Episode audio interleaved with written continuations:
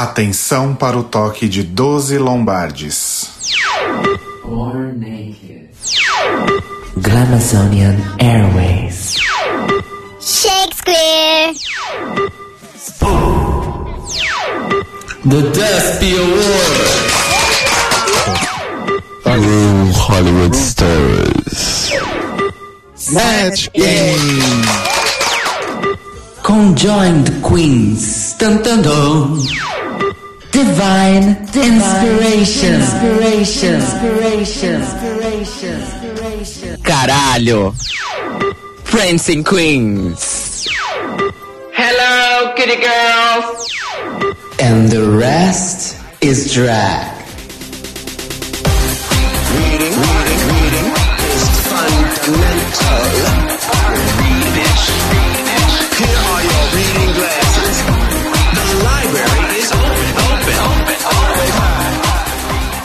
Olá, bibliotecárias! The Library is Open está começando. Sejam bem-vindos ao nosso. Countdown to the crown! Eu sou o Rodrigo Cruz Eu sou Telo Caetano. Eu sou Cairo Braga. e vocês estão presenciando um momento histórico. É a primeira vez que um episódio de The Library is Open é gravado com os três presentes no mesmo espaço físico, olha só.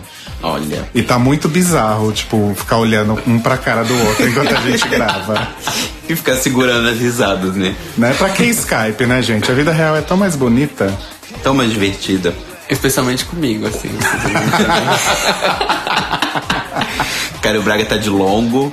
Tá maravilhosa, Tá incrível, gente. Monark hoje tá assim, Não tá ritual. esplendorosa, eu diria. Tá o Raven, eu diria. Sempre a segunda colocada. The library is open. Beleza. Sempre. For reals. For reals. Bom, como a gente comentou no último episódio, o nosso Countdown to the Crown é um pouco diferente, né? A gente, na verdade, vai fazer um Countdown to the Crown do The Library is Open. Lembrando os melhores, ou seja, dois, e os piores, ou seja, dez momentos desse podcast maravilhoso que vocês tanto amam e veneram. E óbvio que a gente vai falar um pouquinho da temporada também e das nossas expectativas para a famigerada coroação. Mas como é Tão esperada. é esperada Ou não. por você, né, amiga? Eu já falei, eu concordo com o Cadu. Tinha que quebrar a coroa e não entregar pra ninguém. Ou, né, re-elect the queen, four more years of Bianca. né? Exato. Sim. Eu acho. Ou trazer a Kátia lá no meio. Ela cai do céu assim num espacate Ou a Sasha e Bell. ganha a coroa. A Sacha Bell eu já me conformei. Hum, Não. It's not gonna happen. Stop trying to make such a bell happen. It's not gonna happen. Eu tentei, gente, mas chega uma hora que a gente tem que dar o braço a torcer, né? Mas enfim. Ok. Mas para não perder o costume, a gente vai começar lendo os comentários de vocês sobre o episódio da semana anterior. Que foi o. And the rest is drag. Isso. Vocês vão sentir falta do Lombardi, né, gente? I need to. Ooh, girl. She already the hair Show Bom, começando a nossa sessão de comentários, eu vou ler aqui primeiro no nosso Mixcloud, que é mixcloud.com/barra The Libraries Open podcast, o comentário do André Luiz Perret. Gente, que feliz saber que vocês vão continuar. Uhul! Gente, nessa nova fase vocês poderiam fazer uma sessão que fim levou com todas aquelas que não fizeram tanto sucesso, mas continuam aí na vida trabalhando. Olha. É Por uma exemplo, ótima- a Rebecca Glasscock que tá Rebecca fazendo Glasscock. faxina. tá lá. Rebecca Glasscock, Serena Chacha, a Kasia. Tem toda A uma, uma lista. Venus de, se bem que a gente sabe o que a Venus de Leste anda fazendo. Reclamando da Bianca. Merda, né? Merda. Ela fazendo merda. Ah, mas a gente vai sim, a gente vai anotar essa sugestão aqui no nosso caderninho. Bom, segundo comentário é da Joyce Ferreira, e ela diz o seguinte: Oi, lindos. Sempre ouço podcast e fico cantando as músicas ao fundo. Sobre a caracterização da Rue, era idêntica da Raven Simone no episódio da Fazenda. Sim, se, se alguém já viu esse episódio de As Visões de Raven da Fazenda, tem um episódio que ela veste de homem. É, é- ficou muito parecido. É, meio assustador, assim, sabe? Nunca vi isso na minha Olha, vida. Principalmente pelo fato de que a Raven, quando gravou, tinha seus 20 e poucos e a RuPaul tem seus 60 e tantos. Sim. Então é. A gente vai procurar e vai colocar o link na descrição. Claro. Gente, a RuPaul não tem nem 60 anos. Eu acho que ela tá Lógico com que tem, 56. 64. 64? Eu acho que é. Eu acho que não, hein? Aí vocês procuram na Wikipédia aí, quem tiver. A gente põe o link pra Wikipedia. É wikipedia.com. não, o pior é que não, mas tudo bem. Ela diz que ainda não sabe como não fizeram um meme sobre isso. Ainda tá depressiva com a saída da Katia, mas ela é totalmente Team Violet. Sobre otakus, ela é e tem um blog, Olha, que é o otacovaidosa.blogspot.com e ela também tem um podcast sobre animes, olha. A gente vai deixar o link também na com descrição. certeza. Sim, com certeza. Entrem aí no blog e ouçam o podcast da Joyce, gente. Exato, otacovaidosa.blogspot.com. E ela tá pedindo pra gente fazer um mashup. Podemos fazer, que não? Eu acho. Eu gosto. A gente já falou tanto de anime aqui, no, Não é verdade? Não é mesmo? seja no, no episódio oficial ou no Untucked, então por que não? Gosto. Pra nossa nova fase também vai ser muito Gosto massa. muito. Joyce, aguarde nosso contato. Sim. E por último, nosso grande comentarista Cadu Kuroi vem jogando um shade aqui na Ginger. Hi! Nem sei mais o que dizer, só sentir, né? Ginger Mint Falciane do caralho deve ter até diploma de psicopata. Ela é daquelas que falam, miga, eu só mandei te matarem porque eu te amo. só quero o melhor pra você. Por favor, não roubei seu bofe, a sua grana e seu crédito no Serasa. É porque eles estavam fazendo mal pra sua vida. Sabe, não fica mal comigo, eu te amo mesmo, assim. Nossa, muito, te amo muito. Foi bem isso mesmo, Cadu? Tipo, ai não, ela não merece ganhar, mas não é porque ela é ruim. É porque eu sou muito melhor, mas ela é ótima. Olha eu tô ela. falando isso pro seu bem. É, pro seu bem mesmo. Não vai te fazer bem ganhar essa coroa. E ele, o Rocco da Kennedy, brigou com ela e pediu pra ter coerência. Verdade, né? Vamos pedir um pouco de coerência pra ela. O amor pela Kennedy brotou feito vida depois da chuva no deserto. Falando na xereca ruiva, Poético. Poético. muito poético. Falando na xereca ruiva, olhem o look dela na DragCon. Ela estava loira. A gente vai botar aí o link do look. Eu gostei do look da Violet no final porque me deu vida. Achei Sally Bowlers. Tava burlesco, tava 100% Violet e eu amei ela usar calças. Calças lindas que a edição não fez a justiça de mostrar direito. E não gostei do excesso de spray no cabelo da Jean. É, tava paredão de picumano. É, no paredão. Tava a batalha dos paredões, né? Gente, é, Ela e a, e a Kennedy. inclusive, falando desse negócio, eu lembrei. A gente andou reassistindo aí a primeira temporada. Aguardem, surpresas. E sabe quem eu notei que fazia esse lance do spray também? A Bibi. No episódio que ela tira a peruca pra fazer o, o lip sync contra a Ungina, dá pra ver a marca de spray no. Não, e tem uns episódios também que a gente reviu da primeira temporada que a peruca da Bibi, ela deveria ser de cabelo liso. Sim. Mas tava absolutamente armado de forma lisa, sabe? Sim. Você penteia o cabelo pra trás e tá Ah, mas acho- duro, que nem É uma tipo pedra. a galera que faz progressiva e tá aquela E- aquele É isso, bem Tá. isso. Mas será que a Poprosta não era essa? Olha, é bem feio se for a proposta. Não sei, assim, minha opinião. Bom, por isso que ela não ganhou os 20 mil até hoje. A RuPaul 20 mil. reviu a temporada e falou: ah, Gente, eu tinha esquecido desse detalhe. Primeira 20. 20 mil dólares. Que pra mim já tava ótimo. Nossa, Nossa. Não, o dólar a 3 reais, tá Né? maravilhoso. Não é? Imagina, 140 mil reais? Aquela que não sabe fazer conta. né? E por último aqui, o- o Luiz Santos comentou também, e ele deu várias dicas pro nosso podcast Entre Seasons. E a gente vai anotar todas, Luiz, e pode ficar tranquilo que a gente já tava pensando em fazer algumas delas e a gente vai levar isso em frente. E eu queria mandar um beijo pro Rod, que hoje tá tirando foto aqui do nosso making off.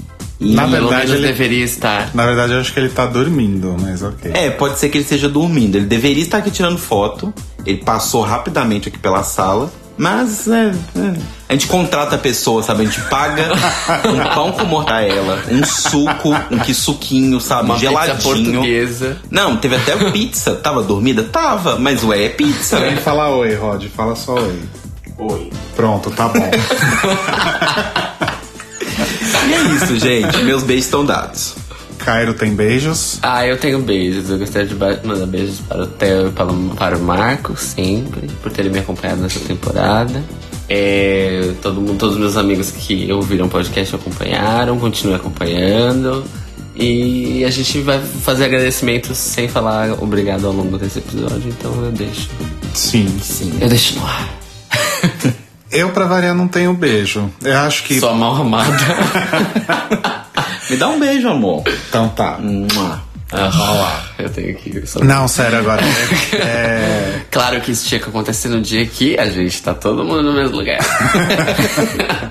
mas a gente não vai fazer sexo durante o podcast, prometo. Obrigada. Eu não prometo.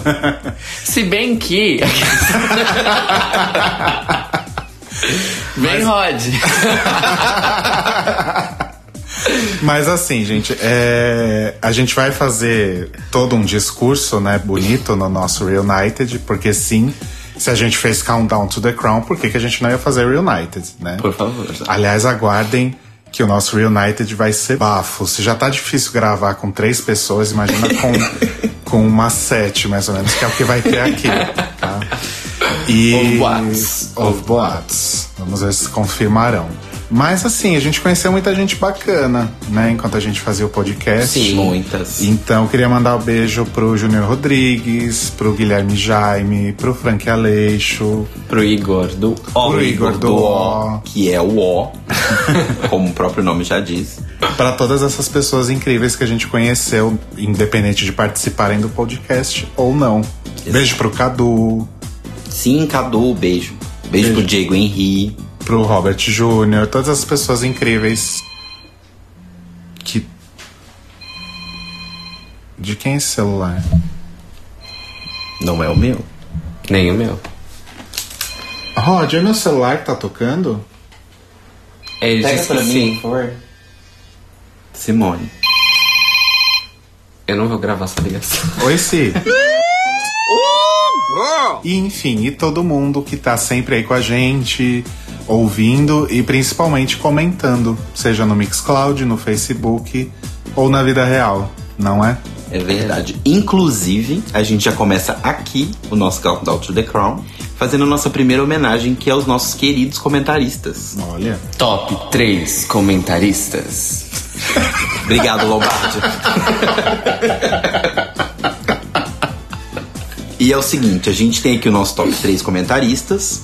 Lembrando que algumas pessoas deveriam estar nesse top 3, porém elas participaram do programa. Então, calm your tits. Vocês vão ter o seu momento mais tarde. Em terceiro lugar, nós temos o nosso querido comentarista Diego Henry, que durante toda a nossa trajetória comentou 2.581 caracteres. Olha no só. Mixcloud, no Facebook, né? A gente tem em segundo lugar o Robert Júnior, que teve um total de 4.648 caracteres. Bastante considerável. Muito obrigado, Robert. E em primeiro lugar, vocês já sabem quem é. Vocês já sabem o nome dele. Ele Quem tá sempre será, aqui. gente? Vocês conhecem ele pelo Pela- CD, né?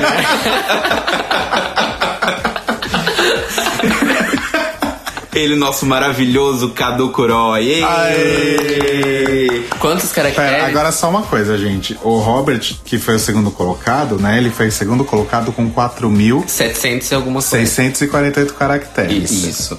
O Cadu, ele tem a bagatela de 14.379 caracteres.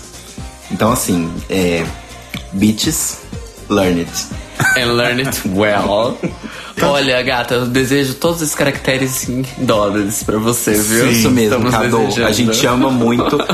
E assim, a gente sempre brinca, a gente sempre fala muito que a gente ama, né, todas essas coisas, mas realmente, pessoas como vocês, como todo mundo comentou também, o Júnior, mais um monte de gente que sempre comenta, a Pan, vocês que fazem a gente continuar a fazer o programa, a gente se animar a gravar às 11 horas da noite, sempre como o Rodrigo fala, e assim, muito obrigado Inclusive são mesmo. 10 e 23 nesse Daqui a pouco a gente chega no horário habitual.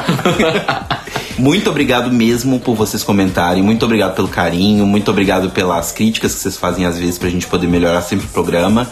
E é de fãs para fãs. E que bom que vocês estão gostando. E a gente chama de verdade, a gente não é a Ginger, não. Exato. A gente não tá sendo miga só, a gente tá sendo amiga. É Amiga. diferente. Olha, arrasou. Sim, porque dedi- dedicação merece a Sempre, amiga. sempre. E é isso, gente. Sigam o exemplo e continuem comentando. Quem sabe no próximo Countdown to the Crown vocês estão aí, né?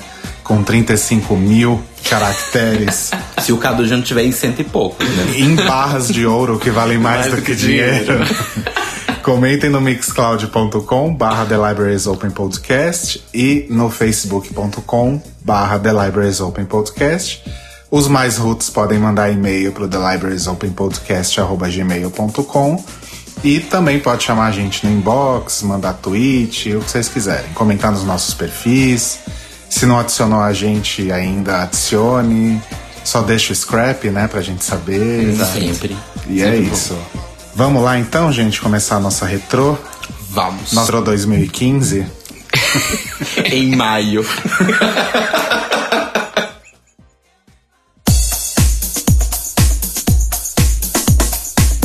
Bom, gente, pra começar, antes de falar sobre os melhores e piores momentos do The Libraries Open, eu queria fazer aqui que a gente, cada um de nós três fizesse aí um, um comentário rápido sobre o que achou da temporada em geral, né? Sem chover no molhado, porque, enfim, a gente já tá fazendo isso há 13 episódios. 14 se a gente contar o piloto, né? Então vamos lá, Cairo Braga. Bom, vamos lá. Essa temporada, ela foi. Foi irritante, cansativa, ahn, polêmica. Mas eu não pensei em abandonar a temporada em nenhum momento, confesso. Fiquei revoltado, etc. Mas não pensei em abandonar. E talvez ag- agora, pensando, chegando no final, acho que fez parte da diversão dessa temporada. Porque as outras temporadas foram muito tipo amor, exceto a segunda, claro. Mas foram tipo muito, ai, essa temporada tá incrível, não sei o que lá. Talvez fosse, talvez fosse saudável ter uma temporada que não fosse incrível, eh, num conto geral. assim. Então eu gostei, mesmo das partes ruins, mas é legal que fique só nessa desse jeito, que a próxima não seja assim, que não se repita. Sim. Então, eu achei a temporada também, igual o Caio falou. Eu achei engraçado, porque eu acho que ela foi arrastada. E ao mesmo tempo que ela foi arrastada, ela foi muito rápida. Por causa da edição. Sim. Tipo, os episódios pareciam ser muito longos, mas as coisas que elas faziam pareciam ser muito rápidas. Então, assim, do nada o episódio tava maçante, maçante, maçante e acabava. Aí você fala, nossa, mas eu não vi nada acontecer. Tipo, você não via elas fazendo look. Né? O que a Flávia falou lá no começo. Que o que a gente gosta de ver são as montações. E assim, era muito ampassã a parte de produção dos looks. Apesar delas serem produzido muitos looks, porque nessa, nessa temporada todas as runners tiveram tema, elas. A gente não via elas produzindo, a gente via o look na runway e comentava sobre ele, tal, acho bonito ou feio e tal. Mas a gente não via, então eu, eu, eu tive essa coisa com a temporada. Eu também não pensei em desistir dela em momento algum, mas eu achei que ao mesmo tempo que ela foi muito rápida em edição, ela foi meio maçante. Por causa dos os desafios todos sempre iguais, todos os desafios de grupo. Sabe, tinha seis queens e eles estavam insistindo em fazer duplas ainda, sabe? Deixa elas sozinhas, sabe? Então isso eu acho que me incomodou um pouco. Mas foi. Vem a oitava, né? Olha, gente, eu confesso que eu pensei bastante é, sobre esse assunto e eu cheguei a uma conclusão. A temporada foi ruim? A temporada foi boa? Eu acho que só o tempo dirá. Olha só. Porque assim, eu queria até fazer um- uma amarração com algo que eu falei lá no episódio piloto. Porque a vida é assim, né, gente? A vida é um ciclo, né? Um círculo vir- virtuoso ou vicioso, fica a seu critério. Mas no episódio piloto, eu falei que eu tinha assistido todas as temporadas até a quinta na Netflix, né? E só a sexta eu tinha assistido conforme as coisas aconteciam. E ainda que na sexta eu não tive contato com as queens antes da temporada. E essa eu tive. Então, pra mim, contextualmente, ela foi completamente diferente de todas as outras seis. Talvez não muito diferente da sexta. E eu acho que a sexta realmente é, é hors concours, né? Acho que é uma das melhores, se não a melhor, né?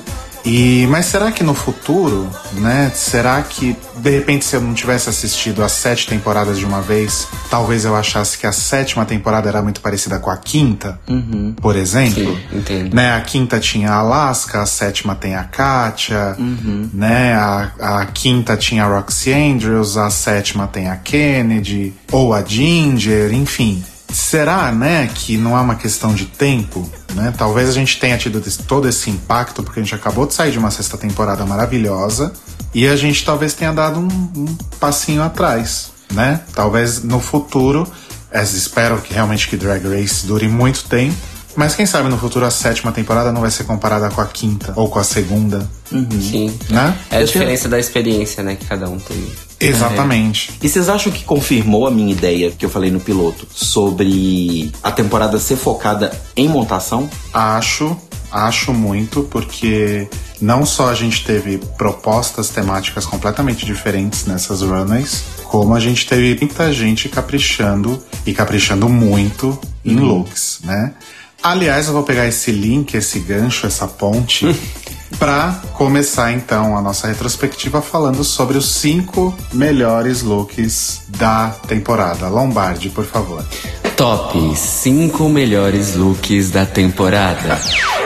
Em quinto lugar, ela, talentosa, bonita, diva, chique, trendy.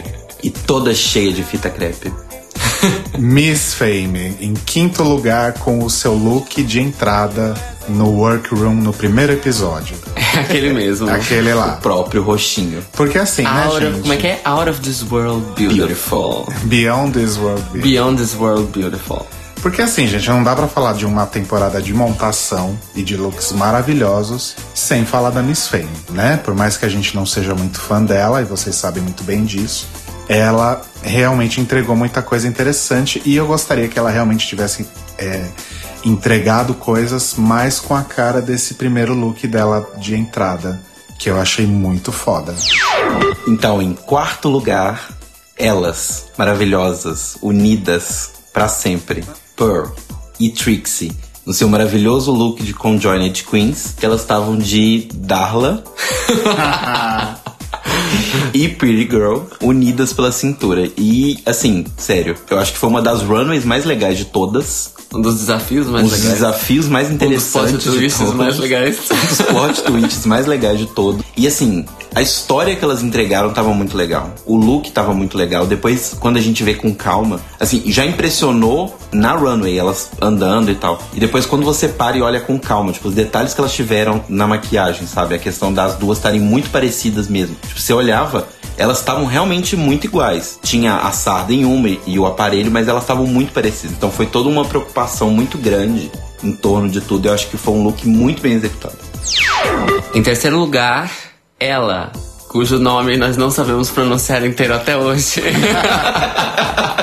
Russa, deusa, assassina, drogada, oit- 80% fabulosa e 20% nojenta. Katia, no look Death Becomes Her, Isso. assassinada, comida por um tubarão. Exatamente, esse look que causou furor Sim. e paixão e muitas risadas. Virou capa de muitos Facebooks. Virou capa de muitos Facebooks e rolou até um, um meme Sharkatia for President, não é mesmo? Katia que é, muitas pessoas consideram que faz um- uma montação brega e cheap looking, tipo, parece barata. Mas a Vadia é muito criativa e nesse desafio em especial ela tombou todas na Inclusive, eu queria me redimir porque eu meio que xinguei ela esse dia. Porque ela tava com o maiô de paetê. o mesmo paetê que ela usou duas semanas antes. Né, as outras duas semanas antes. Mas assim, realmente foi muito bom, gente. Não tem como criticar o look. A história do look é muito boa. Ficou muito impressionante. Então, assim, Kátia, beijos. Sharkatia. E quem não assistiu o Reflections desse episódio, vale muito a pena ver Katia andando pelo bosque com o tubarão preso na perna. Link na descrição. Link na descrição. Em segundo lugar, o nosso anjo que desceu dos céus veio iluminar a nossa vida com a sua auréola, poderia dizer auréola, Acho que sim. de penas e paetês. Trixie, vestida de Jesus. Drag Jesus. Drag Jesus. Gente, eu, eu, eu, assim, liguei muito pra que esse look ficasse em primeiro, não consegui, fui vencido aqui pelas minhas colegas. Mas eu falo que o dia que eu vi a Trixie com esse look foi o dia que eu falei assim: beleza, eu quero que ela vá até o final, sabe? Vai até o final, ganha, pelo amor de Deus, porque assim, tava muito, muito, muito, muito bonito. E ela foi ousada porque foi a que usou a ma- a maior quantidade de barba, né? Sim, a barba tava Exatamente. perfeita, tava gigante, tava. tipo, Não, e era tipo uma barbona e um cabelão muito gigante. Exato. E ela conseguiu fazer o rosto dela aparecer, mesmo embaixo de todo aquele pelo. E uma coisa que eu achei muito legal, ela conseguiu fazer o rosto dela aparecer e foi logo no terceiro episódio e ela não fez a maquiagem que ela fazia normalmente, que deixava ela teoricamente feia. Exato, ela fez o- ela adaptou a maquiagem pro look. Pra, é, pra justamente poder porque se Exato. ela tivesse feito olhos muito grandes, aquela sombra toda, ela ia sumir.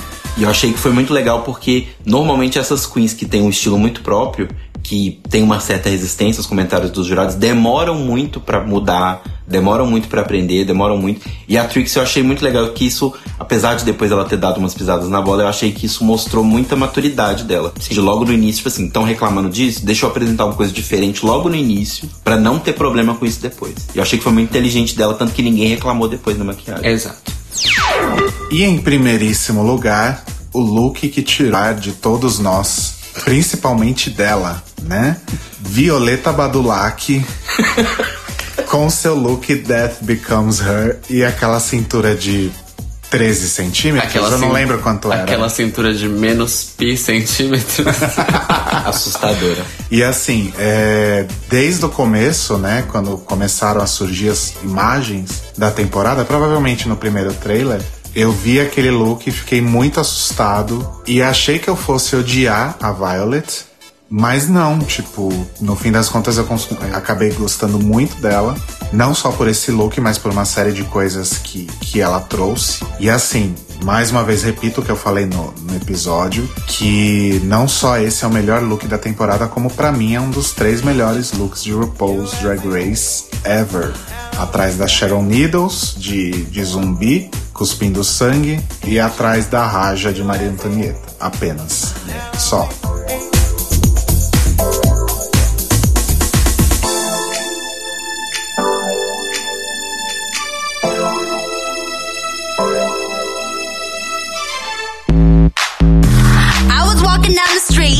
Drinking my black tea boba, and this bitch, oh no, no, no, no, no, no. This bitch had the nerve, the audacity to touch my motherfucking hair.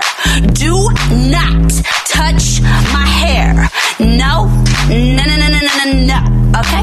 Don't touch my hair. E assim, gente, é, a gente comentou rapidinho aí da Miss Fame, mas digamos que ela foi uma personagem bastante.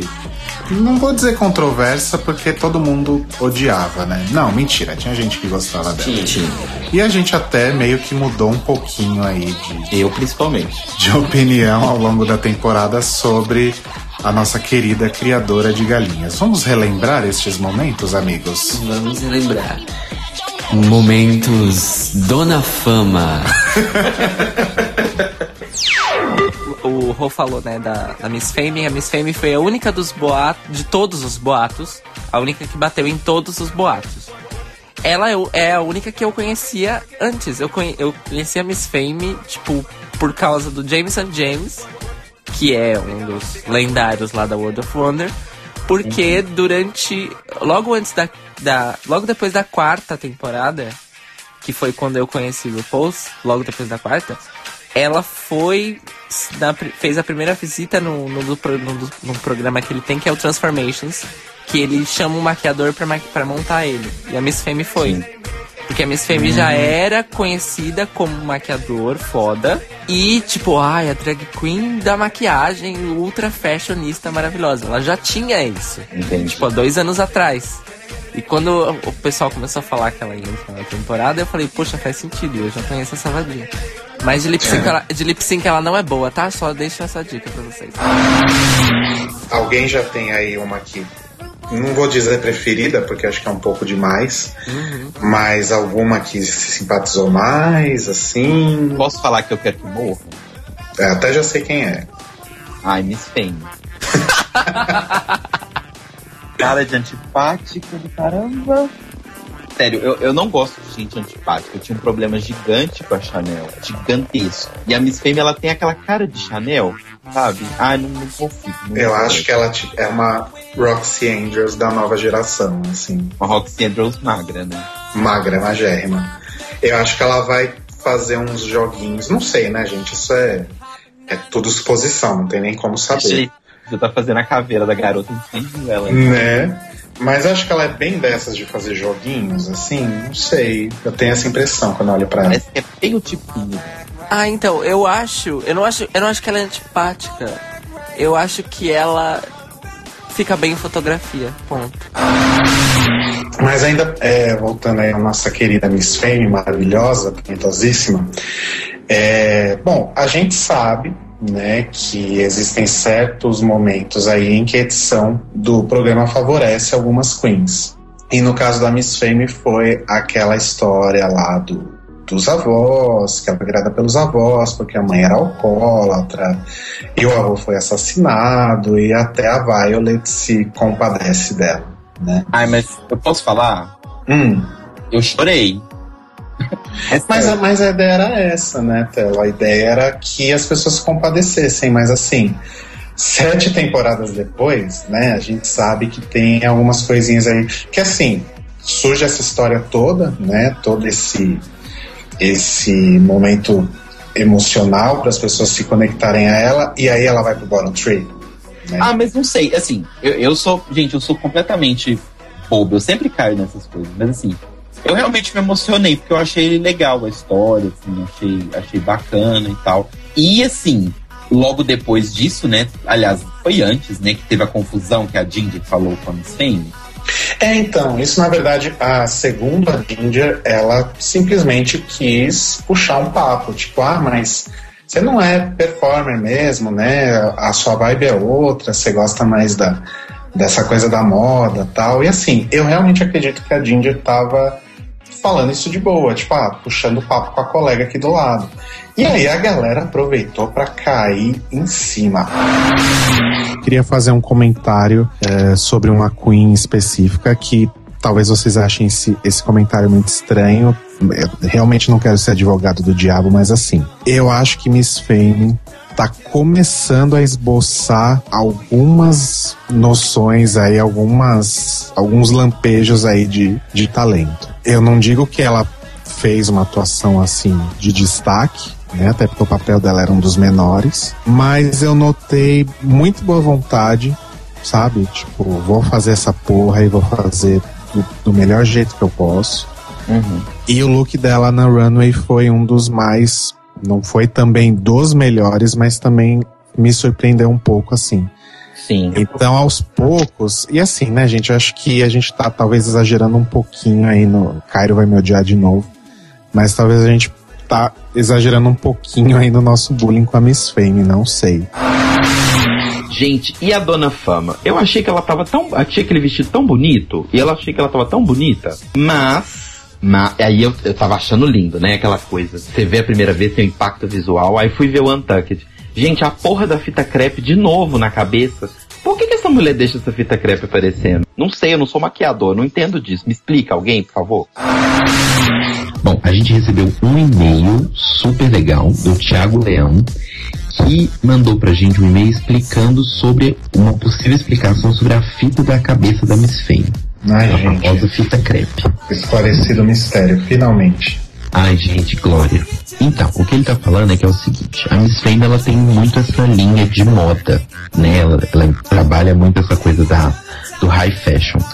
E o que ele tá falando é que nos desfiles da Dior, né, que eram com o John Galliano no, no comando da grife, existia toda uma coisa muito de mostrar uma beleza muito extrema, muito artificial, muito construída.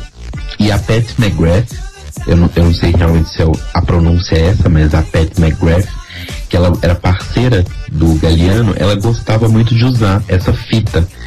Porque ela gostava dessa coisa de uma aparência construída, sabe? Tipo assim, aquela mulher é bonita, mas ela é bonita porque você construiu ela bonita. Né? Então, tem muito a ver com isso. Ele fala que talvez deve ser essa a grande inspiração da Miss Fame para poder fazer isso. E também aquilo que a gente já tinha pensado, né?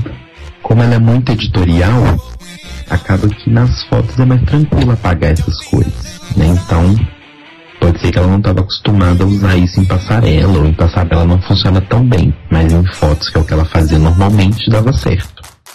Ou então ela realmente queria usar esse approach do da beleza artificial mesmo, né? O que super faz bastante sentido considerando todo o, o conjunto da obra.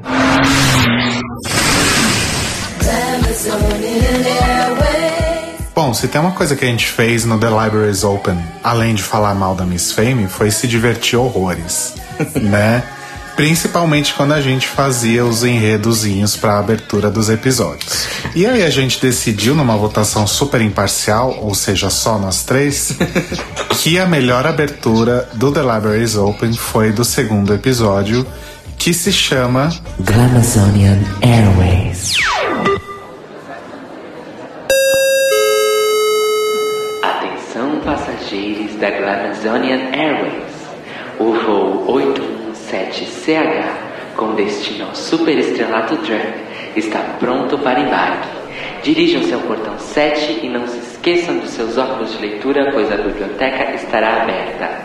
Queens com mais de 12 anos de carreira ou 5 intervenções cirúrgicas têm prioridade, crianças. Lembramos que é proibido beijar o piloto. Segurem seus picumãs, boa viagem e que a melhor mulher vença. Inclusive, esse é meu episódio preferido da temporada inteira. Eu não sei qual que é o de vocês, mas eu achei o episódio mais divertido de todos. Foi o que eles chegaram mais perto de tentar fazer de novo Shade the Rusical. Shade the Rusical, o fantasma de Shade the Rusical. Mas não, eu discordo. Acho que o Rô vai concordar comigo. Que o meu episódio favorito é o Conjoined Queens. Conjoined Queens, com certeza. É, foi o que eu mais vibrei a temporada inteira, de verdade. Porque foi o que eu foi o mais- que mais aconteceu coisa diferente, teve a volta da Trixie, Uhum. teve a volta de todas, que foi uma coisa super inédita. Sim. Então acho que esse foi o mais vibrante, assim, mas também concordo que Glamazonian Airways é muito gostoso de assistir. assim. Aliás, é- Muito. E o Con- muito. E o Conjoined também foi um dos episódios menos corridos. Sim. Verdade. Eles conseguiram fazer ele menos Eles corrido. mostraram as coisas sendo feitas e conseguiram equilibrar com a relação entre elas. Uhum. sabe? Foi muito bom. Muito bom. Inclusive um dos melhores Untuckeds também. Também. Também.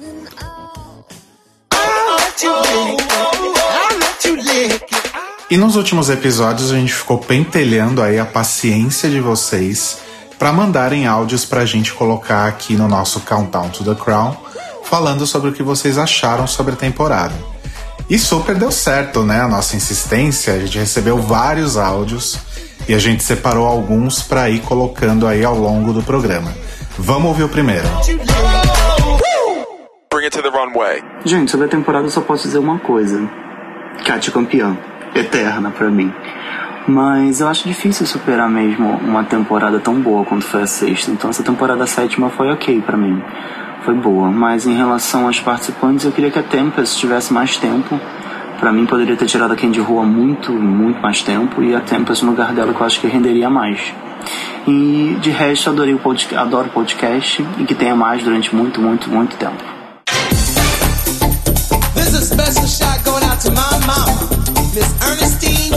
Talvez todos os nossos ouvintes não saibam, segundo as nossas estatísticas de, de cliques, mas nós também temos um Untucked, que em breve vai estar num acesso maior aí pra vocês.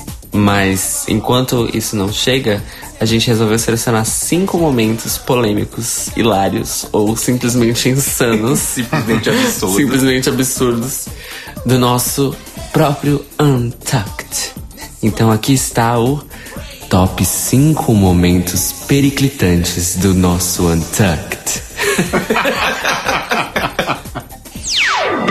Agora sim, sobre a repercussão da temporada, né, de uma forma geral, é... não sei nem se eu deveria falar isso nesse episódio ou guardar pro... Ah, foda-se, eu vou falar agora. Mas assim, falando da, da repercussão da temporada de uma forma geral, né, todo mundo falou que odiou, não sei o que, enfim. Eu tô dando uma olhada aqui na estimativa de total de, de audiência de cada um dos episódios, né, na Wikipédia. E em média, né, isso aí acho que provavelmente são números da Logo TV, talvez, não sei. Mas em média, cada episódio teve uma audiência de 320, vin- opa, 323.364 pessoas. Né? Isso é estatística só do, do canal a cabo, claro, né? E não teve perda de audiência ao longo da temporada. Prancing Queens e Hello Kitty Girls, na verdade, foram os dois um pouco mais fracos, assim. Na verdade, Shakespeare foi até mais fraco que o Hello Kitty Girls. Mas o Desp Awards, por exemplo, teve audiência de 404 mil pessoas. Olha. E um episódio que nem foi lá essas coisas, né? É. Então, assim, por mais que, que as pessoas talvez estivessem descontentes, foram até o fim, né? Porque realmente não perdeu audiência de uma forma muito significativa. Eu acho que é que o RuPaul é o tipo de programa que fideliza muito a audiência. Mesmo que você não esteja gostando, você quer saber no que vai dar e você quer participar dos debates, né? Exatamente. E o All Star, gente, vamos ser sinceros, eles só fizeram o All Star pra dar o prêmio pra Chad Michaels. Né?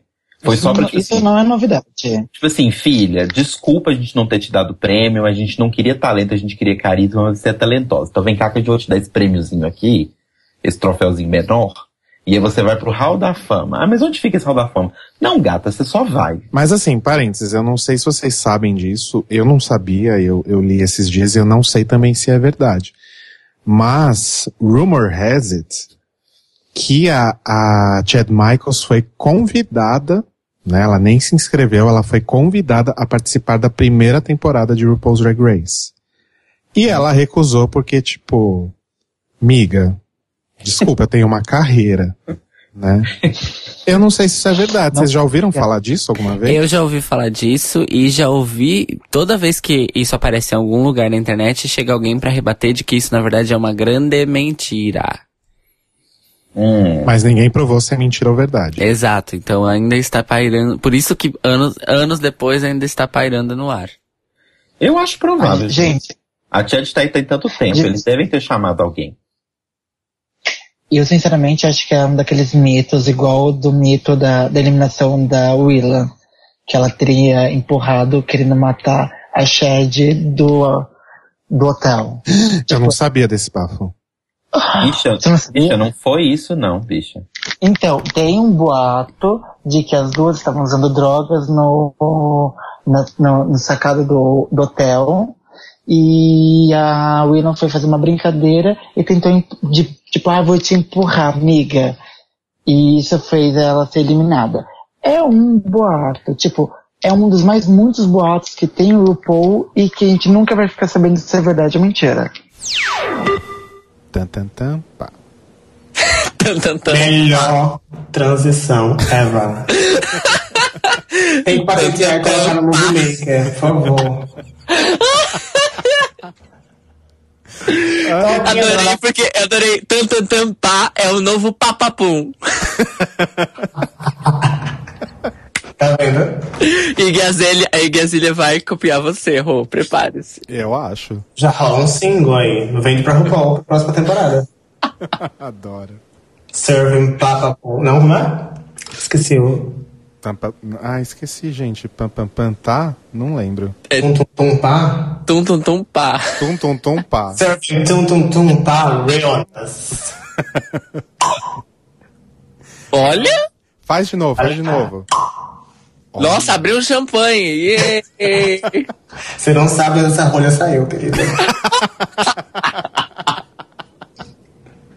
Foi praticamente um projétil.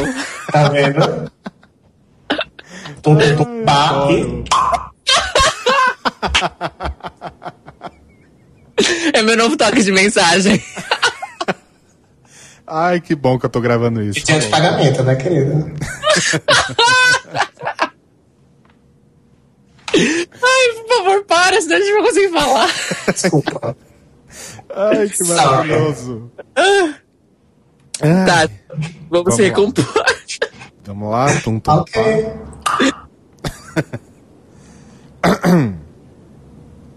Tum tum pá. Nossa, é todo um revival de só shade deu luz. Não, e a forçação de criar hashtag, que preguiça. Que preguiça. Tudo tem que criar uma hashtag. Mas eu- Hashtag, as hashtags elas são criadas espontaneamente, não é Mas eu posso falar uma coisa pra você, Fran? É, eu, o, o Rô, o Rô pode até falar, pode até falar melhor, porque acho que ele também notou. Mas é, de duas temporadas pra cá. Na verdade, a temporada que a RuPaul fez mais overplay com hashtag foi a quinta temporada, em que ela jogava de três, no mínimo três, e já teve episódio que ela jogou cinco hashtags no mesmo episódio. Na, Ah, então na- essa temporada tá tão ruim, tão na quinta temporada. Aí reclam... ela percebeu que tava em excesso. Na sexta temporada ela diminuiu as coisas, mas ainda assim tinha episódio que ela estava jogando duas, duas é, hashtags por episódio. E nessa temporada ela percebeu que a melhor coisa é só inventar uma hashtag por episódio. Normalmente Até o porque- título do episódio, né? É, até porque ela consegue, é, de certa forma, criar um, um catálogo de quem tá comentando sobre o episódio atual. Exato. E do ponto de vista da, de análise de social media e métricas, é extremamente mais eficiente usar uma hashtag só do que cinco. Sim. Tô errado, Rodrigo. Você quer ser SM agora, né? A gente Mas eu tô troca. errado no que eu falei? Não, tá certo. Ah, eu aprendi com você, tá vendo? Por isso que eu sei. Ó, também Ó. aprendi tanto com você, Caio. Se eu não cinco hashtags, então quer dizer que eu sou uma fracassada. Eu sou de hashtag. É, sommelier de hashtag. Eu- olha, no momento que eu tô querendo ser é, sommelier de Rafael Trocati, viu? Eita. Escutem podcasts diferentes só de Jovem Nerd e Braincast. E esse É. Tem muito podcast legal no Brasil. E a gente vai fazer um post sobre isso um dia. Eu vou fazer, prometo. Um dia. A Jovem Nerd é o ó. E eu não Ah. vou editar isso. Jovem Nerd é o ó. Jovem Nerd é o O2. Odeio. Não foram eles que me inspiraram a ouvir podcast, muito menos a fazer. Eu gostaria de deixar isso bem claro. Odeio foi ótimo. Mas foram eles que inspiraram basicamente todo mundo que tá fazendo, então. Well, eu não sou todo mundo, né, gata? Não, gata, eu não tô falando que você é todo mundo. Gata, the library is odiar- open. Você não pode odiar. Tô no Tucket já. Eu acho que eles têm um monte de problemas mesmo, eles têm várias atitudes bem ridículas, mas eu acho que enquanto fomentadores da, da indústria, é uma indústria que não dá dinheiro, mas a indústria do podcast, eu acho que foi muito bem-vindo. Anyway, Anyway, um dia a gente faz um episódio fazendo reading de outros podcasts, olha só. Ai, Olha. ótima ideia. Amém. Nossa, tem uns, nossa, tem várias coisas pra falar mal de alguns. Você cria um Todos monstro, nos Caio. comentários.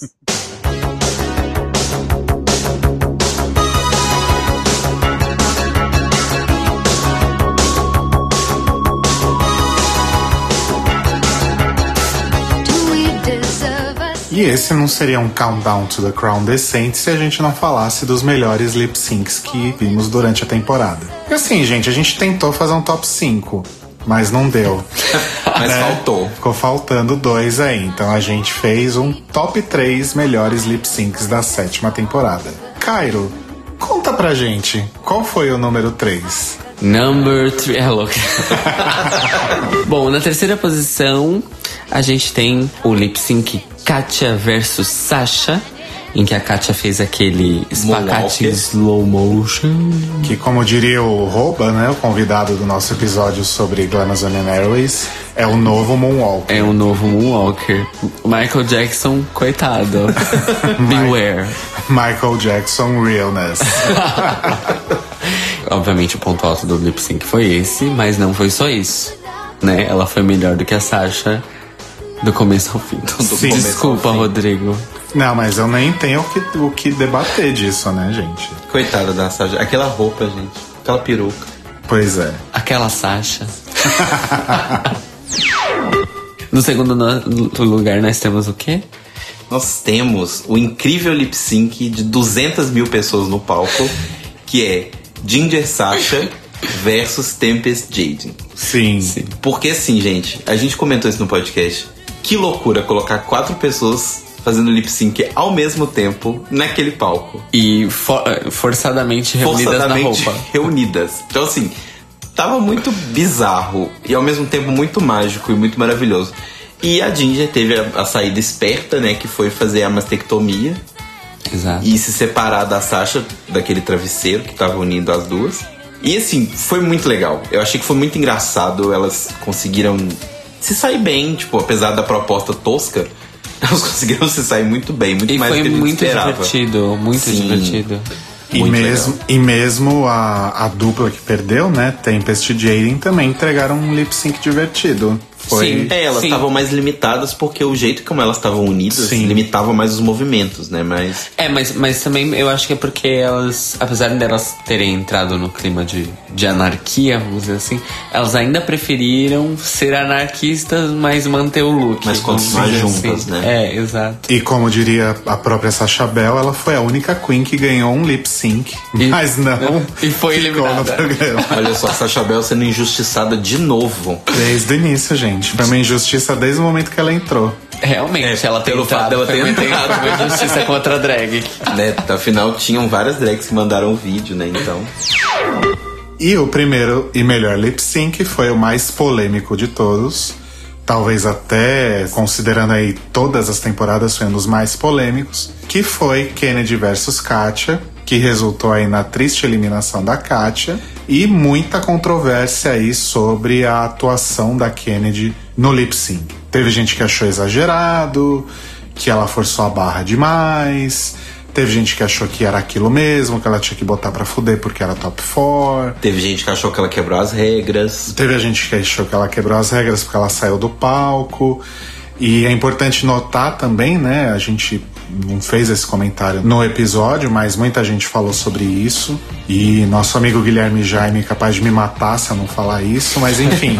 o lip sync da Kennedy foi uma nítida homenagem ao da Sahara. Sim. Né? Quando ela também pulou do palco e caiu em um espacate do lado de fora do palco. né? Exato, família Davenport. Então foi. Família Devon pode bater na chaninha no chão há muito tempo. Família Davenport representando aí e fazendo essa homenagem póstuma à nossa querida Sahara. Então, valeu. Foi realmente um lip sync lindo, bonito. Digam o que quiserem, mas realmente, no fim das contas, foi maravilhoso. E lembrando que o Rodrigo falou, gente, lip sync foda é quando as duas Exato. arrasam. Exatamente. Por isso que teve só um top 3. Por isso Exato. só teve um top 3 e ainda a gente forçou uma barrinha com a Sacha Bell. É, exato. Só por causa do Rodrigo.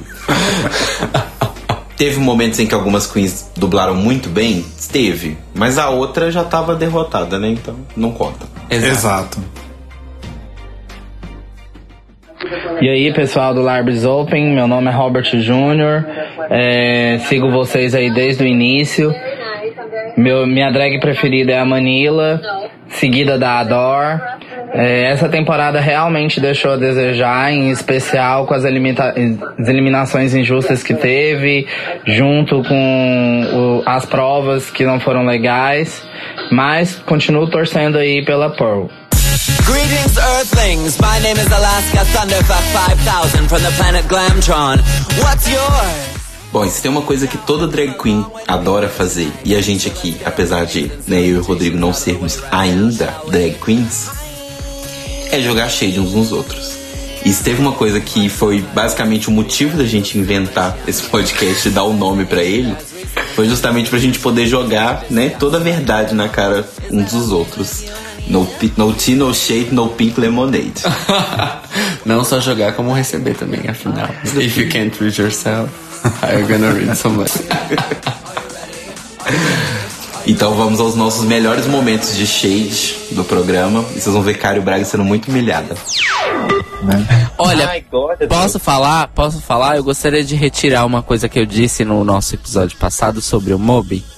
Depois da participação da Jessica Alba, a participação do Moby foi plenamente coerente. Sim. Tá?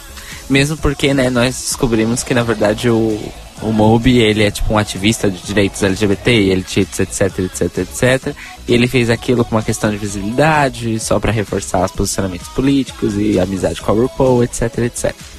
Então, Moby, gosto de você desde os anos 90, continue assim. Mesmo Um que você beijo, não tenha Moby. feito nada relevante nos últimos 15 anos. Pronto, falei. Nada Então, relevante. Nada relevante, mas ele continua fazendo música boa, pelo menos, né? Então, sobre o próximo episódio.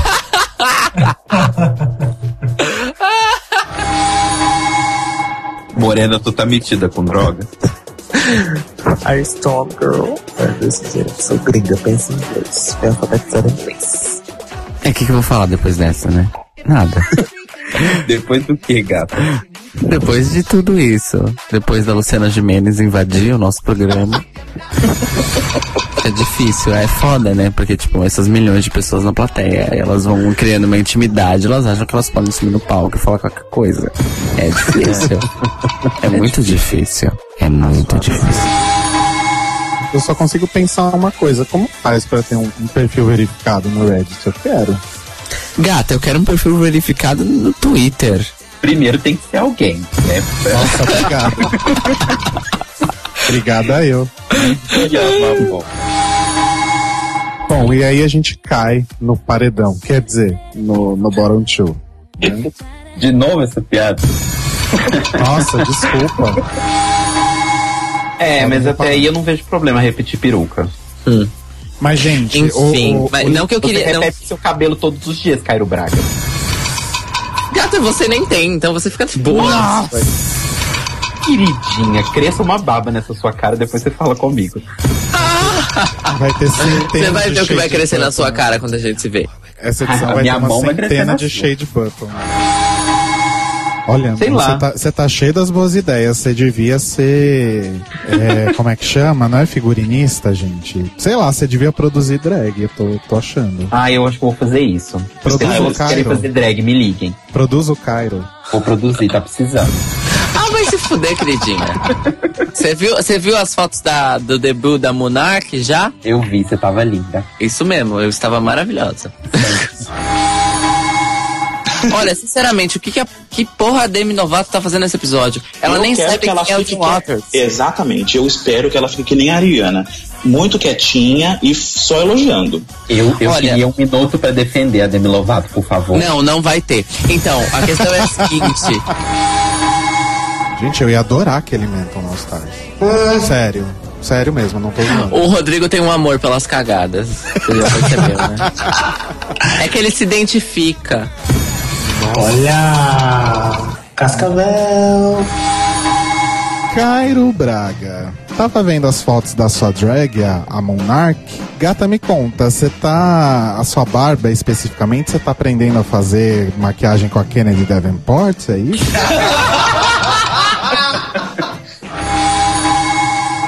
Cairo Braga, nosso grande artista conceitual, né? Ai, eu amo como quando você usa a palavra conceitual pra falar que uma coisa é mal acabada.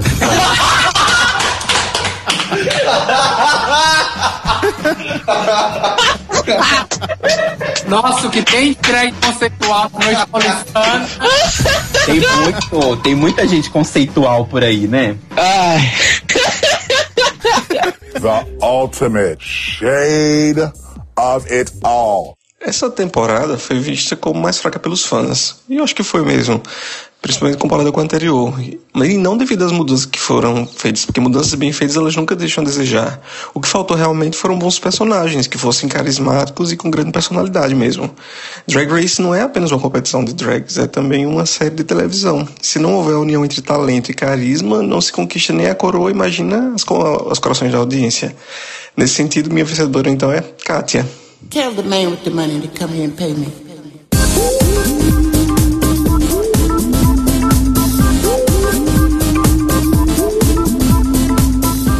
Dentre tantas qualidades do nosso querido Rodrigo Cruz, uma das que sobressaiu nessa, nessa nossa temporada foi a habilidade incrível dele de criar teorias que não valem meio centavo. Teorias furadíssimas. Ah, gente, desculpa. Previsão do futuro, not. Além dele ser a tia do recreio do podcast e uma falsa drag king. Não E é apesar de eu gostar da Sacha Bell, Apesar de você gostar dessa Chabel, um dos maiores talentos que o Rodrigo demonstrou nessa temporada foi criar teorias furadíssimas. Vamos relembrar algumas delas. Mas assim, gente, é, eu tava. Eu tenho uma teoria da conspiração, tá? É, está só adiantando um pouquinho o, o assunto, é, saindo um, um pouco aí dessa cronologia. É, no começo de fevereiro saiu o Cover Girls 2, né? Que é o álbum onde todas as drags da temporada cantam, fazem um cover aí de uma música da RuPaul. E eu achei maravilhoso esse disco, inclusive um parênteses aí, porque resgatou umas coisas antigas, né, da, da RuPaul. Tem coisas da trilha do, do Starbury, tem coisas lá do, do, do Red Hot, coisas bem antigas mesmo, pré-Drag Race, né? Eu achei isso muito legal, esse resgate. A Tempest canta Sissy That Walk. E eu tenho uma teoria, uma teoria, que quem canta singles famosos é porque foi bem. Esses dias eu tava pensando, aí depois, revendo melhor o episódio e o Untucked, vendo todas essas situações, talvez eu tenha mudado um pouco essa, essa ideia que eu tive. Mas esses dias eu tava pensando que, guardadas as devidas proporções, né, eu acho que Jasmine, por essa questão desse carisma, da alegria dela, eu acho que a Jasmine tem ou tinha um potencial para ser talvez uma nova Latrice. E aí eu vou lançar uma teoria para deixar vocês pensando, tá? Até o momento, ok, a gente ainda tem aí pelo menos uns dois episódios, eu acho. Até o momento, Violet não dublou. Não dublou nenhuma vez. Outras pessoas que não dublaram em- até chegar no final do programa foram Tyra Sanchez e Bianca Del Rio. Então fiquem aí E com essa Alaska. reflexão. Não, mas a Alaska não ganhou, né? Ah, sim, você tá falando de, de vencedoras. Sim. Se bem que falando da Alaska, você quebrou minha teoria. Obrigado, Júnior. A gente tá quebrando isso. É, infelizmente essa teoria é furada, Rô. Next. Exatamente, a Nina também. Não. Só pra quebrar um pouquinho mais. Enfim. As minhas teorias nunca dão certo, né? Mas assim, eu acertei algumas coisas também. Lá no piloto eu falei que eu não achava que a Max ia pra frente. E ela não foi, né, gente? Uma você tinha que acertar, né? É, pelo menos essa. Então, gente, a minha ganhadora, no caso, teria que ser a Violet, né? Porque daquelas quatro, pra mim, ela é a melhor. E, e se a Kennedy não sair, eu vou naquele estúdio, eu vou quebrar a cara da RuPaul.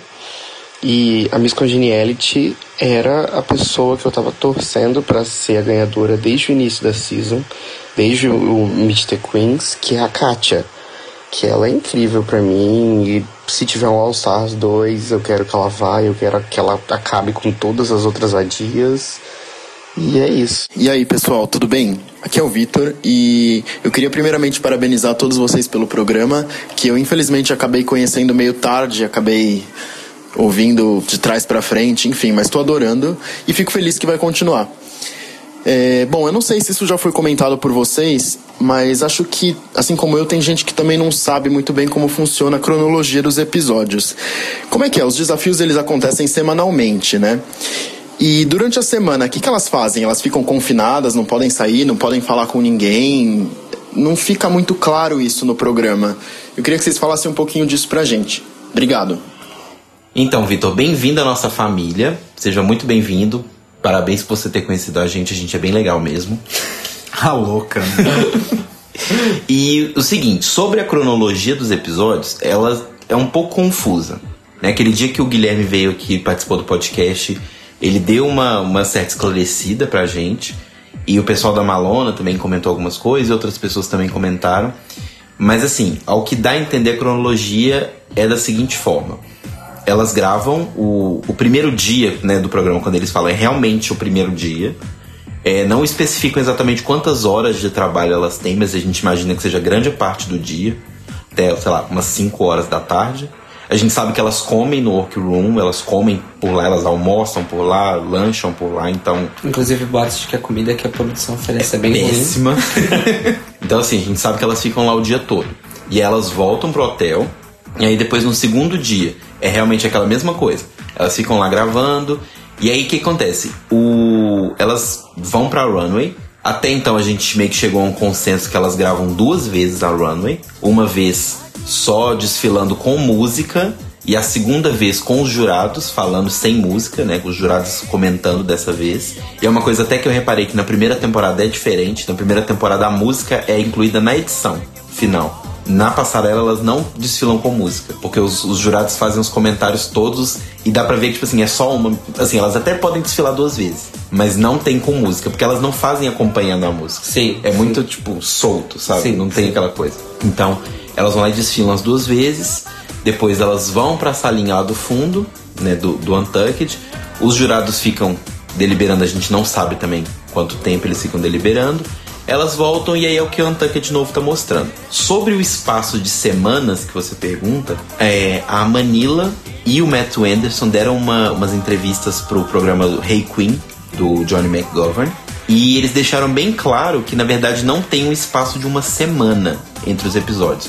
É, na verdade, os episódios são seguidos. Então, assim, são dois dias seguidos e logo depois, no dia seguinte, é a outra semana, entre aspas. Né? A Manila até comenta na entrevista que, tipo, você fica meio perdido, tipo, pera, quanto tempo, quantas semanas se passaram? Quanto tempo eu tô aqui dentro? Porque elas começam a contar o tempo de forma diferente, porque a RuPaul só fala semana, elas são obrigadas a falar nas entrevistas como semana, mas na verdade é tudo seguido.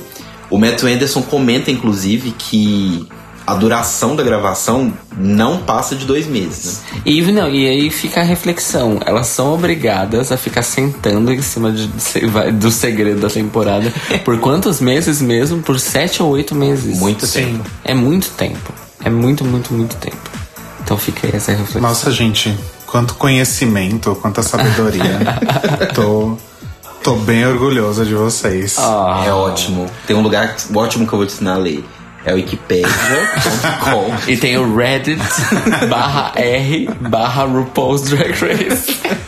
Mas falando em conhecimento, gente, nossos convidados especiais trouxeram muita coisa pra gente, inclusive sabedoria. Inclusive sabedoria. Não é? Então, é, correndo o risco aí de exercer um certo favoritismo, a gente fez um top 5 convidados especiais do podcast. Mas aí a gente faz aquele disclaimer, né? Que todos os convidados foram maravilhosos, a gente se divertiu com todos. Sim. A gente aprendeu com todos, a gente riu, a gente dividiu muitas emoções. e- São tantas emoções. então, assim, muito, muito, muito obrigado a todo mundo que participou com a gente do podcast nessa primeira fase, falando aí com muita propriedade sobre a sétima temporada e sobre RuPaul's Drag Race de uma forma geral. Mas a gente se sentiu aí nesse direito de separar cinco pessoinhas em especial para falar aqui no nosso Countdown to the Crown.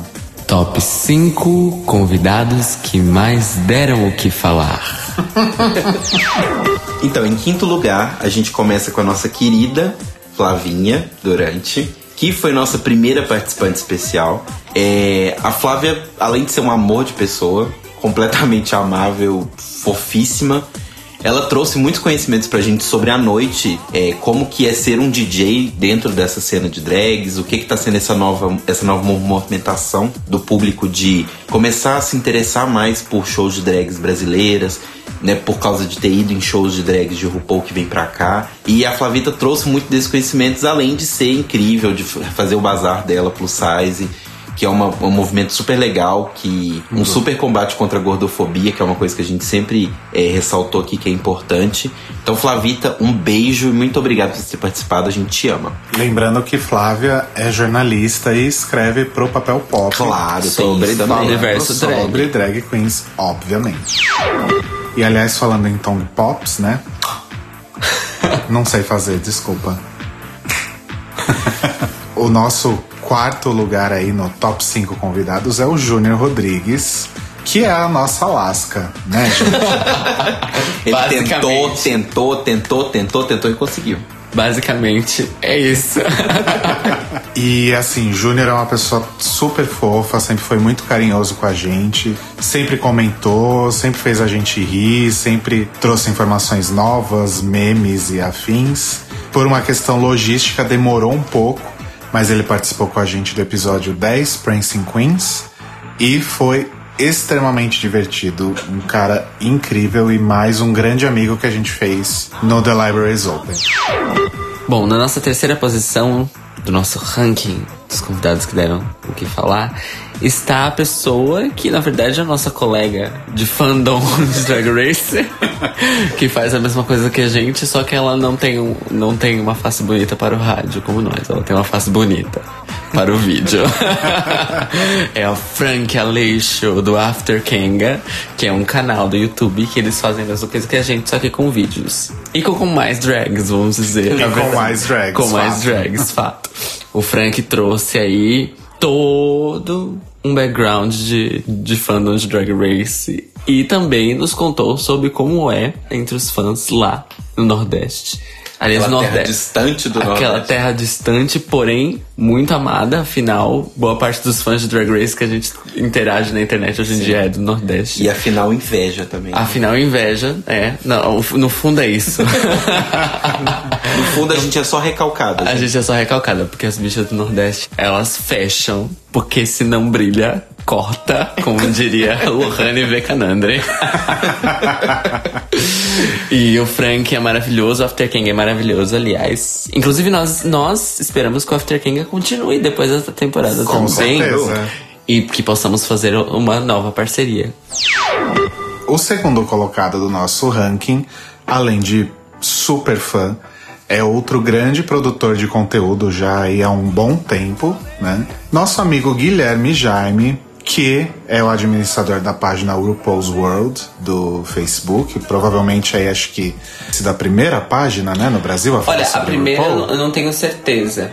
Mas ela, ela se tornou uma das mais populares, chamou tanta atenção que, como ele contou pra gente, eles receberam uma notificação da Logo TV. Exatamente. e foram obrigados a colocar o não oficial como nome da página. Exatamente. Já que a página né, leva o nome da RuPaul. Então, algum impacto a página teve. A Sem página- dúvida. Inclusive, a página tem audiência internacional, assim como a outra página dele. Exatamente, a outra página que é a The Shade. E o Gui também é um dos produtores de conteúdo dessa página, que também tem fama internacional. Até Coco Montrese já comentou em post da página, né? E já é uma página mais focada no humor e já gerou uma série de, de clones por aí. e a, a linha editorial da The Shade já é usada aí por muitas outras pessoas. Uma linha editorial muito bem pensada. Sim. Aliás. Exatamente. E o papo com o Gui foi ótimo, porque ele é daquele tipo de fã que assiste o episódio 358 vezes procurando. Em cada uma das vezes ele olha pra um quadrante da tela. procurando pistas sobre o, o processo de produção e, e as particularidades da gravação, da edição. Inclusive, muito do que a gente sabe sobre o background e como que as coisas acontecem é por conta do Gui. Exatamente. E assim, é, o Gui já é embaixador oficial do The Libraries Open. Trouxe vários ouvintes. Muita gente conheceu o podcast por causa dele, então. E não é só por isso que ele tá em segundo, não, gente. É porque eu- ele realmente sabe do que ele tá falando. E no topo da nossa pirâmide, cheia de glitter, está. O Megazord. É o Megazord. Oficina da Malona. Esse é o novo apelido de vocês. Vocês são os Power Rangers do mundo drag brasileiro. E vocês formaram o Megazord e vieram participar com a gente. Nosso primeiro lugar dos convidados que mais deram o que falar e deram o que falar tanto eles mesmos quanto nos comentários. Inclusive teve fight nos Inclusive comentários. teve fight nos comentários com a própria Mother Malona. Quem é essa tal de Malona? Quem é essa banda que ganhou o Grammy? Malona? Nunca ouvi falar. falar. É aquela drag conceitual? É aquela transformista? Aquela CDzinha safada. Oficina da Malona. Que foi o nosso episódio mais longo, não é? Até hoje. É o nosso Untucked mais longo até hoje e a nossa gravação mais longa até hoje. Informação dos bastidores. A nossa gravação com a Oficina da Malona teve um total de duas horas e meia de gravação. Ficamos, entramos uma. Vai, rolou, rolou até madruga. Rolou até madruga. E foi incrível a quantidade de, de shade. Incalcu- incalculável. meu, meu sensor de shade explodiu nesse episódio. E foi uma combinação magnífica de humor e conhecimento e sabedoria. Sim. Sabedoria real, afinal estávamos com uma mother drag, uma grande mother drag que tem filhos em São Paulo e em Belo Horizonte, que é a sua cidade de origem. Das filhas e do marido da drag. Exato. Não é todo E a dia gente- que a gente tem o marido da E drag. assim como a RuPaul fala, a gente tem que observar as crianças, né? O que, que a pessoa tá mandando de mensagem pras crianças. E como a Malona tá aí montando um monte de gente através da oficina, criando novas crianças pra esse é mundo mesmo? drag. Parindo Nossa, muito, é praticamente Uma, uma mãe católica do Monte Mas aí Python. você pega Kelly Caramelo e Nina Fur pra usar como exemplo de crianças. Acho que não são Olha, os tem, melhores fi- exemplos. tem filhos tortos e filhos bons, né? A vida às vezes não é tão justa. Beijo pra oficina da Malona. E beijo pra todos os convidados. Mua.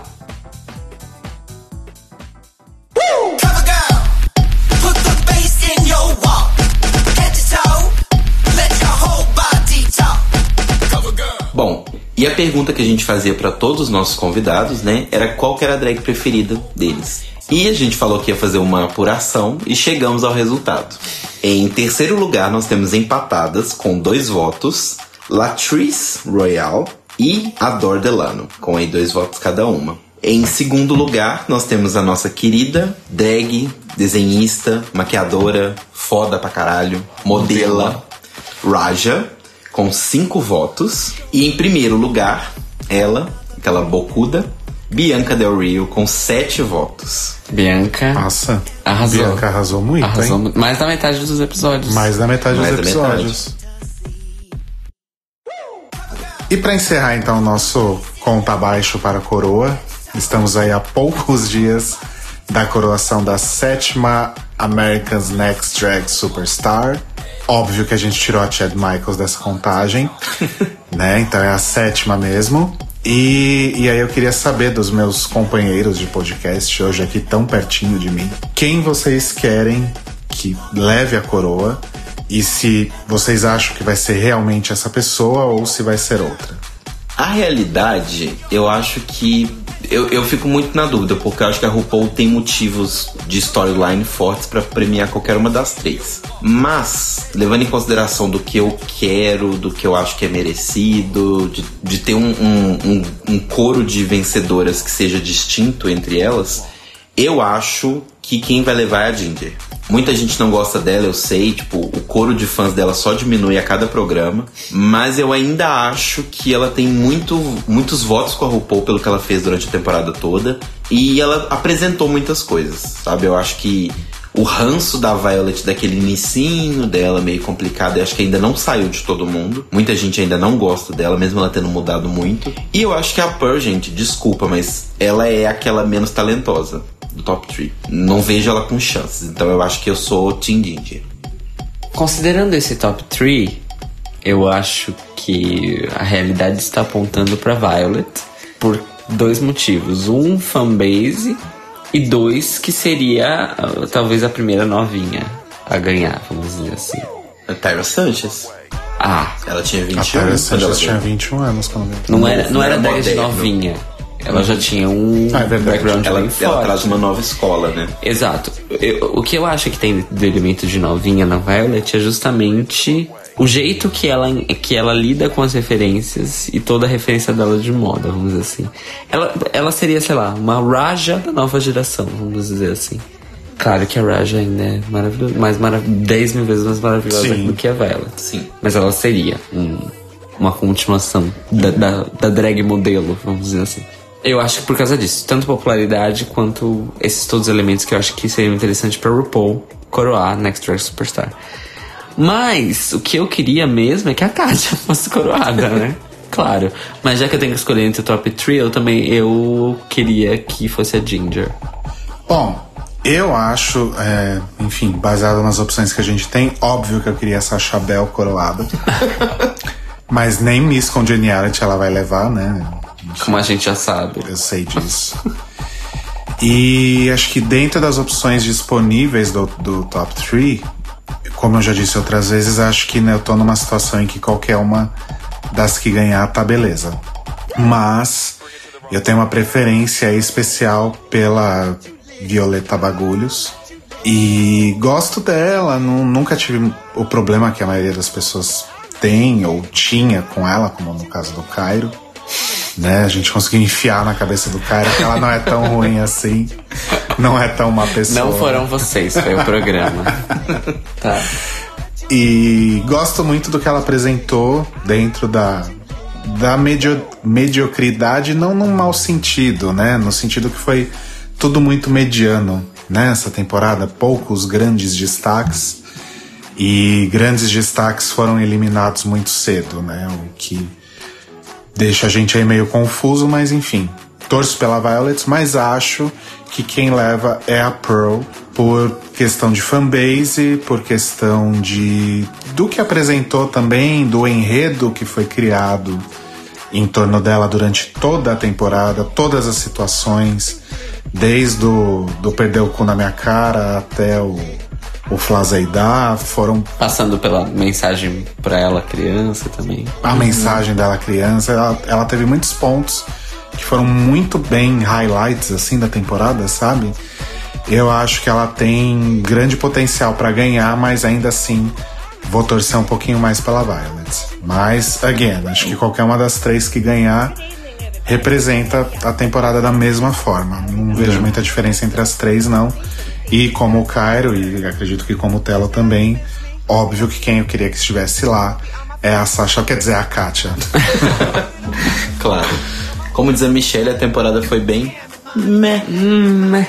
Mas o tempo dirá, né, gente? Ainda acho que vai ter muita gente novinha aí que vai assistir no Netflix pela primeira vez e que vai achar essa temporada melhor que a quinta. Ser. Eu tô bem achando isso, mas isso realmente a gente só vai saber lá na frente. O futuro dirá. O futuro dirá. E é isso, gente. Agora a gente já se prepara então pro último grande momento, a grande coroação, a grande premiação, né? Vamos ver aquele tapete vermelho, aqueles looks maravilhosos que a gente já viu ventilando por aí, e RuPaul fazendo piadinha, e as drags sentando e conversando pela última vez, e bibibi, bobobó, mas enfim. Lavando a roupa suja. É sempre um momento muito. Não é? Sempre um momento muito gostoso de ver esse episódio que se chama RuPaul's Drag Race Reunited. Mas, e no próximo episódio estaremos com o nosso próprio The Libraries Open Reunited.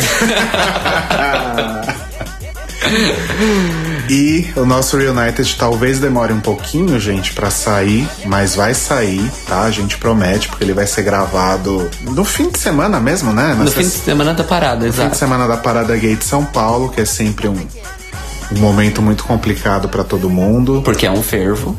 né? E porque a nossa ideia é juntar o máximo de convidados especiais possíveis que o programa já teve ao longo do, dessa primeira temporada. E podem esperar aí muita diversão, muita alegria, Muito caos. muito fervo, muito caos, um episódio difícil de editar, né? De colocar trilha, pra coroar, né? Pra De coroar. fato, esse, essa nossa primeira fase do The Libraries Open. É o Brasil's Next Podcast Editor Star. Eu vou ser o Santino desse This is the World Postca- Podcast Editing in five seasons.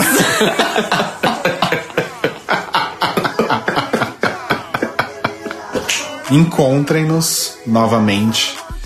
E vale dizer que não será a última vez, porque caso você tenha perdido aí nosso último podcast, coisa feia.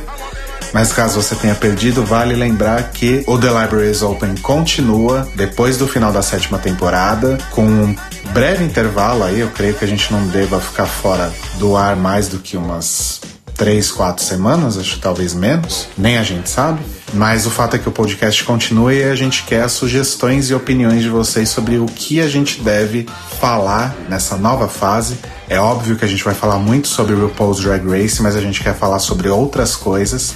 E nada melhor do que perguntar diretamente para vocês o que vocês querem ouvir nessa nova fase. Então podem mandar e-mail para o thelibrariesopenpodcast.gmail.com Podem dar sua opinião no mixcloud.com barra The Libraries Open Podcast ou no facebook.com barra The Libraries Open Podcast ou qualquer outro meio de comunicação que vocês achem propício. Recados, gente? Sim, eu tenho um recado muito importante.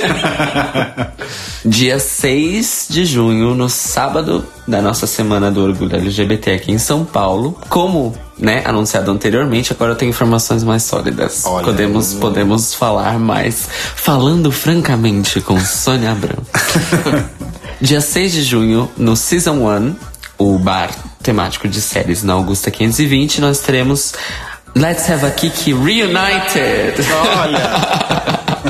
Só pra combinar, assim, no sábado seguinte ao, à exibição do episódio de Drag Race, vamos reformar a festa por apenas uma noite. Nós teremos como hostess a nossa ecumênica Draga da Quebrada. Arrasou. Olha. Exatamente. E nós teremos discotecando Duda Babalu, a mais nova drag palhaça da noite de São Paulo, mais uma filha de Malona, por sinal. Arrasou. Fazendo um back-to-back com o querido marido dela, César Munhoz. Nós teremos a primeira apresentação do novo grupo, da novo quarteto drag de São Paulo, as Iluminata, que estarão Gente. fazendo suas primeiras performances Quem enquanto são? um grupo. São quatro drags que serão, na verdade, personagens de quadrinhos. Então, essa exato, as primeiras apresentações vão introduzir as histórias de cada uma. Podem bafo. procurar Iluminata no Facebook que vocês vão, vocês vão saber, elas já estão soltando alguns teasers. Ahn, discotecarei eu, o meu melhor Monark, discotecará Fuxia Scarlet, que é a drag do Fúvio, também discotecará. Será uma festa, festa repleta de, de drags e teremos mais algumas performances surpresa durante Olha. a noite. Uma festa bem familiar, inclusive. Uma festa de família. A família que vale. A família não tradicional brasileira. então, dia 6 de junho, no Season 1, Augusta 520. O sábado da. O sábado logo antes da parada gay de São Paulo. Let's Have a Kiki Reunited a partir das 11h30 da noite. E a entrada é só 10 reais, né, gente? Por favor. Olha, Eu quero fazer uma festa na minha casa Reunited, já que tá nessa moda. eu acho. Reunited é, é, é a nova trend. E para saber mais, facebook.com barra Let's Have a Kiki SP. Trend alert. Reunited. Reunited. Então é isso, gente. Voltamos então no Reunited e fiquem aí bonitinhos torcendo pela sua drag queen preferida. Se quiserem também deixar comentários aí falando quem vocês acham que vai ganhar e quem vocês gostariam que ganhe, comentem que a gente fala no nosso Reunited também. Beleza? Certo, mano? Certo. Pois é, no próximo episódio, infelizmente, estaremos desfalcados. Não vamos mais ter Rodrigo Cruz. Infelizmente. Ele resolveu virar uma, uma pessoa masculina. Heteronormativa. Heteronormativa. Infelizmente não é nossa proposta aqui. Desculpa se eu não sou conceitual. igual. Então, bye. Bye. Bye. Bye. Anus.